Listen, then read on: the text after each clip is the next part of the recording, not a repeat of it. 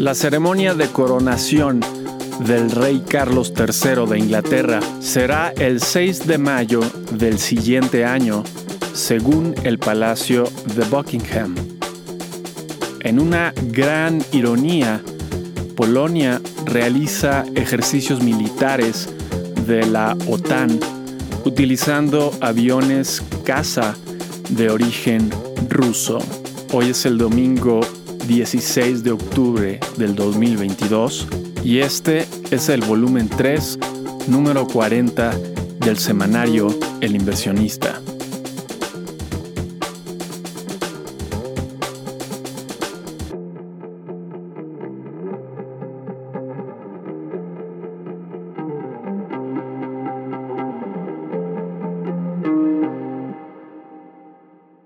Fue una semana colmada de noticias políticas nacionales e internacionales. El Comité Legislativo para la Investigación del Atentado del 6 de enero en los Estados Unidos emitió una solicitud para que Donald Trump se presente a testificar y entregue documentos relacionados, pero es dudoso que el expresidente cumpla con esta solicitud.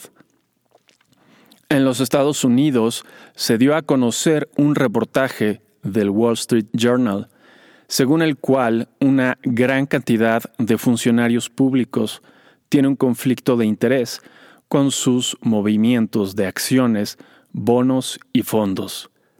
Y ahora que el partido oficial, Morena, cuenta con el dirigente del PRI, todo indica que buscará pasar la reforma eléctrica que se frustró anteriormente y una reforma electoral que sin duda beneficiará al partido en el poder. La publicación del libro El Rey del Cash fue objeto de interés nacional. El presidente López Obrador dijo no existir prueba alguna sobre las prácticas de extorsión laboral que menciona dicho libro. El Tribunal Federal Electoral multó el pasado enero al partido Morena por quitarle a los trabajadores del gobierno de Texcoco durante la gestión de Delfina Gómez, actual candidata para la gubernatura del Estado de México. En economía, el nuevo economista en jefe de Bank of America, Michael Gapen, asustó a los mercados accionarios luego de decir en una entrevista que espera una recesión para la primera mitad del siguiente año. La Reserva está dispuesta a tener un mercado laboral débil, probablemente será por seis meses, dice Gapen. Nos parece que su temerario pronóstico es infundado, pero sin duda tuvo el efecto deseado, pues el viernes hubo un retroceso de la bolsa, y la semana entrante será el reporte de utilidades de dicho banco. Después de meses de renuencia, el gobierno alemán ha aceptado y compartido la advertencia de que su economía, la más grande de Europa, caerá en recesión el año entrante debido a la crisis energética del continente. La Torre Eiffel será uno de los monumentos franceses que apagará temprano las luces para ahorrar electricidad, pero sobre todo para enviar un mensaje de austeridad energética a la población. En noticias empresariales, los dos operadores más grandes de supermercados en Estados Unidos, los rivales Kroger y Albertsons, están en pláticas para explorar una posible fusión que, de llegarse a dar, será seguramente investigada por las autoridades en materia de competencia. Netflix declaró que cobrará 7 dólares al mes por su servicio con anuncios que comenzará el siguiente mes. Apple anunció que ofrecerá cuentas de ahorro para los tenedores de tarjetas de crédito de Goldman Sachs, empresa financiera con la que ha incursionado lentamente en el sector financiero. La empresa ByteDance, dueña de la aplicación TikTok, se encuentra en pláticas con las disqueras para expandir de manera global su servicio de streaming de música con el objeto de competir con rivales como Spotify. Un reciente reporte de transparencia reveló que las empresas de Warren Buffett e Elon Musk son parte de las 35 que no revelaron sus aportaciones políticas. En noticias de salud y ciencia, la ciudad de Shanghai, China, está sufriendo una vez más de confinamientos a raíz de un reciente brote de COVID-19. China es el único país que mantiene una política de cero COVID.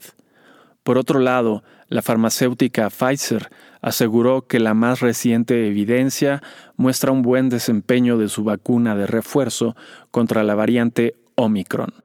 En México, el uso de cubrebocas dejó de ser obligatorio en aeropuertos, aunque podrá exigirse ante nuevos casos. Científicos de la Universidad de Stanford han logrado insertar neuronas humanas en cerebros de ratas.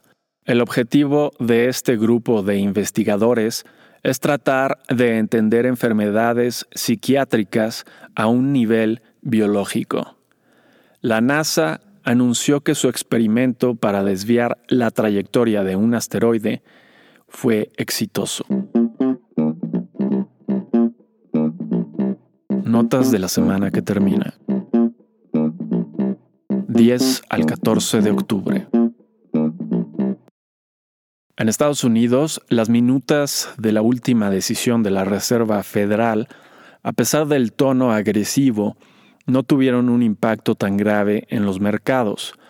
La Reserva está dispuesta a tolerar un alza en el desempleo del 3.5% actual hasta 4% con tal de reducir la persistente alza en precios.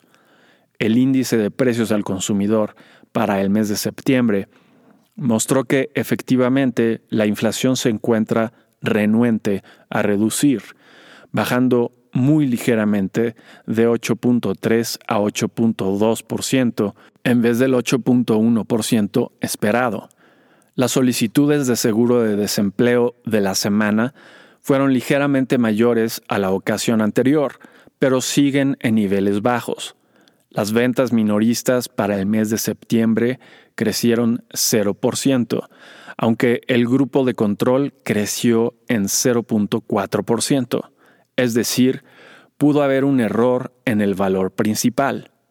Y el preliminar de la confianza del consumidor para el mes de octubre, elaborado por la Universidad de Michigan, aumentó ligeramente de 58.6 a 59.8, superando las expectativas de 59.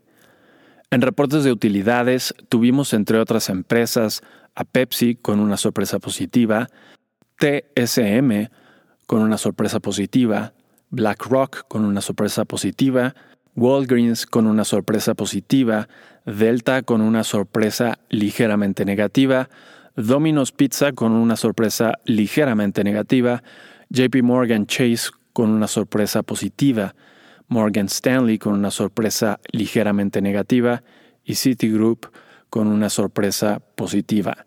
El 75% de las 24 sorpresas fueron positivas, una excelente semana en reportes de utilidades. Con respecto a la semana pasada, el índice Standard Poor's 500 de la bolsa estadounidense retrocedió 1.55%. El petróleo West Texas Intermediate bajó de 92.64 dólares el barril a 85.61 dólares el barril y el oro bajó de 1.700 dólares la onza a 1.642 dólares la onza. En México, los turistas internacionales para el mes de agosto fueron 3.092.624. De nueva cuenta, menos de los turistas observados en el mismo mes del 2018, a principios del sexenio, cuando fueron 3.420.201. Los datos de la industria automotriz de vehículos pesados para el mes de septiembre con respecto al mismo mes del año anterior fueron los siguientes. La producción aumentó en 52.91%, las ventas nacionales aumentaron 36.67% y las exportaciones aumentaron 44.86%. Enormes variaciones que muestran la fuerte recuperación y crecimiento de esta industria. Las ventas al mes de septiembre, reportadas por la Asociación Nacional de Tiendas de Autoservicio y Departamentales, tuvieron un aumento de 8.2%, que después de restar la inflación de 8.7%, representa una disminución de 0.5%. La actividad industrial para el mes de agosto mostró un crecimiento anual de 3.9%, aunque con respecto al mes anterior no hubo crecimiento alguno. Las minutas de la última decisión del Banco de México mostraron una junta preocupada por la inflación y con la intención de continuar elevando las tasas, pero tibia y dividida en sus intenciones concretas, uno de los miembros rechazó explícitamente la posibilidad de elevar la tasa en un punto entero, y la mayoría anticipó que será hasta el tercer trimestre del 2024 cuando la inflación se encuentre por debajo de 4%. Apenas una miembro emitió una opinión disidente en favor de señalar una política restrictiva que durará dos años. Con respecto a la semana pasada, el índice de precios y cotizaciones de la Bolsa Mexicana de Valores retrocedió 0.62% y el tipo de cambio bajó de 20.10 pesos por dólar a 20.07 pesos por dólar. ¿Qué podemos esperar para la semana entrante? 17 al 21 de octubre. En Estados Unidos será una semana tranquila en datos económicos, aunque muy nutrida en reportes de utilidades. El martes tendremos la producción industrial para septiembre. Se espera una ligera disminución de 0.2% respecto al mes anterior. El miércoles tendremos los permisos de construcción y los comienzos de construcción de residencias, ambos para el mes de septiembre. Se espera una ligera alza en el primer dato y una ligera reducción en el segundo. El jueves tendremos las ventas de casas existentes, un dato que refleja muy de cerca la condición de la economía. Se espera una ligera reducción. Ese mismo día tendremos como siempre las solicitudes de seguro de desempleo de la semana. En reportes de utilidades tendremos entre otras empresas a Bank of America, Charles Schwab, Johnson Johnson, Goldman Sachs, Netflix, State Street, United Airlines, Tesla, Procter Gamble, IBM, ATT, Verizon y American Express. En México, el jueves tendremos el preliminar de la actividad económica para el mes de septiembre. El viernes tendremos las ventas minoristas para el mes de agosto, además de otras estadísticas del sector comercio y servicios. Tips. El miedo de una recesión se ha vuelto tan ensordecedor que los mercados han ignorado todos los datos duros por completo. Si esta semana es predictor de la que viene, tendremos reportes de utilidades agradables. A nuestros suscriptores les repetimos, como lo hemos hecho durante meses, una recesión europea es inevitable, pero ello no implica una recesión en los Estados Unidos. Las exportaciones estadounidenses al viejo continente son muy pocas y tampoco hay razón alguna para preocuparse por la estabilidad financiera global. Algunas tecnológicas verán sus ingresos mermados por este invierno, pero tampoco existen fundamentos para descartar que la economía europea se recupere para el siguiente verano.